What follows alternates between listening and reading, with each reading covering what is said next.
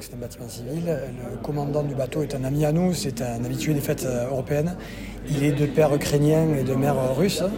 Euh, il ne fait plus escale en Russie depuis plus de dix ans pour euh, des raisons qui lui sont propres euh, et justement en lien avec son, rejet de situations conflictuelles comme celle qu'on connaît aujourd'hui. Et donc euh, aujourd'hui, il se retrouve dans une situation un peu compliquée puisqu'il est en escale en Grèce. Il ne, peut plus il ne il ne veut plus retourner en Russie. Et donc, euh, il était prévu pour escale à 7. Aujourd'hui, euh, nous essayons de jouer la montre pour donner, laisser une chance au miracle, euh, puisque la sécurité des personnes va primer. Euh, il y a quand même un enjeu parce que malheureusement, euh, il y a une minorité de gens qui font des amalgames, des amalgames maladroits, des amalgames imbéciles.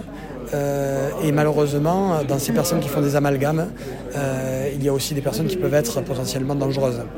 Et donc, malgré le fait que ce soit un ami à nous, malgré le fait que nous soyons des gens ouverts et tolérants, euh, en tant qu'organisateur, on ne peut pas faire prendre de risques ni au commandant, ni à son équipage, ni aux visiteurs, ni à nos bénévoles.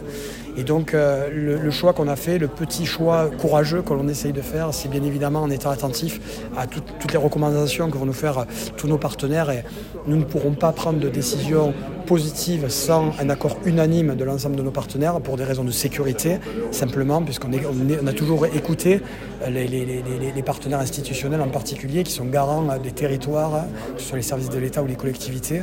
Et donc, euh, notre choix, ça a été de, de pouvoir jouer la montre, c'est-à-dire d'essayer de, de, voir si les, les, les, les, semaines, les quelques jours qui nous séparent d'Escala 7, et donc le, le, commandant du bateau est au courant, euh, pour pouvoir prendre une décision en dernière minute et, et espérer qu'un miracle fasse qu'aujourd'hui, voilà, le pronostic est, est, particulièrement défavorable pour des raisons de sécurité.